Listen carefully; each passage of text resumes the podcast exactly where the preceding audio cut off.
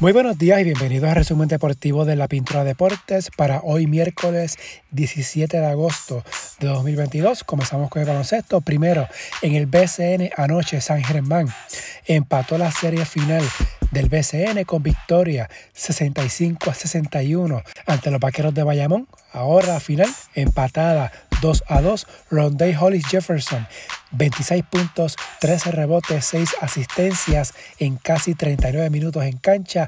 Norris Cole 11 puntos, 4 rebotes, 4 asistencias. Luis Pelacoco Hernández salió lesionado del hombro. Se le hará un MRI hoy para conocer la magnitud de la lesión por Bayamón. Ángel Rodríguez, 15 puntos, 6 rebotes, 6 asistencias, 7 pérdidas. Christian Dolittle, 6 puntos, 10 rebotes por los Vaqueros. Quinto juego de la serie, mañana jueves en Bayamón, el sexto, el sábado en San Germán, de ser necesario el juego decisivo, el séptimo sería el domingo en Bayamón, así que juegos 6 y 7 se estarán jugando en noches consecutivas si fuera necesario. Por otro lado, la liga anunció que comenzó un proceso disciplinario sobre las expresiones vertidas del apoderado de Bayamón, Javier Molina, luego de la posposición del cuarto juego de la serie final. En la WNBA, hoy comienzan los playoffs. El séptimo clasificado Nueva York visita al número 2 Chicago el campeón Sky, partido a las 8 de la noche por ESPN 2, a las 10 por ESPN. El octavo clasificado Phoenix visita el primero Las Vegas. Mañana jueves comienzan las otras dos series. El número 6 Dallas visita al número 3 Connecticut a las 8 de la noche por NBA TV, mientras el quinto clasificado Washington visita al cuarto clasificado Seattle a las 10 de la noche por ESPN 2. Esta primera ronda es al primero que gane dos de un máximo de tres encuentros. Las cuatro mejores siembras tienen los primeros dos partidos de la serie. Los juegos decisivos, de ser necesario, serían en Nueva York, Phoenix, Dallas y Washington. Repito, de ser necesario.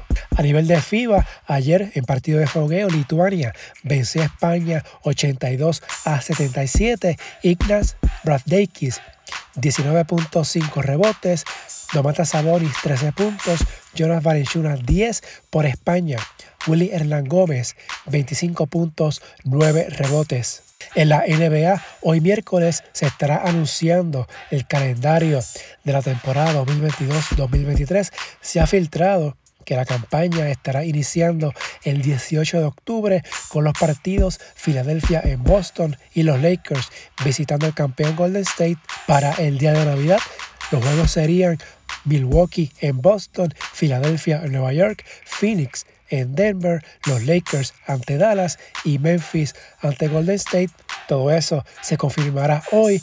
Lo que sí es seguro es que el 8 de noviembre, martes 8, la NBA no tendrá partidos debido a la celebración de las elecciones de medio término en Estados Unidos. El calendario de la liga para la próxima temporada pondrá a todos los 30 equipos compitiendo el lunes 7 para entonces el martes 8 ser día libre con motivo de las elecciones.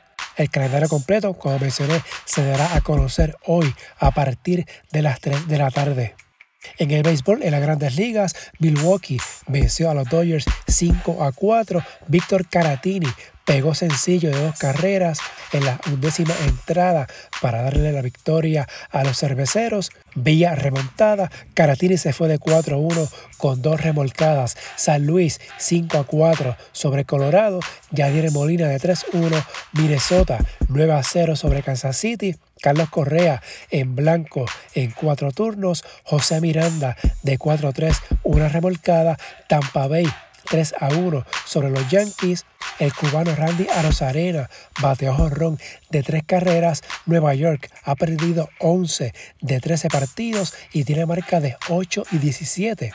Desde el descanso del Juego de Estrellas, Atlanta lleva 8 victorias corridas, blanqueó 5 a 0 a los Mets de Nueva York que vieron reducida a tres juegos y medio su ventaja en la división este de la Liga Nacional, precisamente ante los campeones bravos, Francisco Lindor de 4-2, Michael Pérez de 2-0, Boston 5-3 sobre Pittsburgh, Quique Hernández de 3-0, una remolcada en su regreso a la alineación.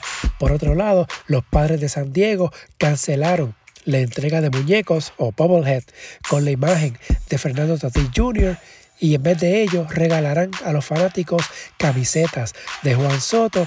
La decisión se dio a conocer el martes, cuatro días después de que Tatis fuera suspendido 80 partidos a raíz de que dio positivo a una droga que mejora el desempeño deportivo. El campo corto de 23 años estaba a punto de volver con los padres luego de perderse la campaña desde el inicio por una fractura de muñeca, mientras la Serie Mundial arrancará un viernes por primera vez desde 1915 y podría acabar el 5 de noviembre su final más postrero debido al cierre patronal que retrasó el comienzo de la temporada, además de que para estos playoffs serán 12 los equipos que estarán compitiendo.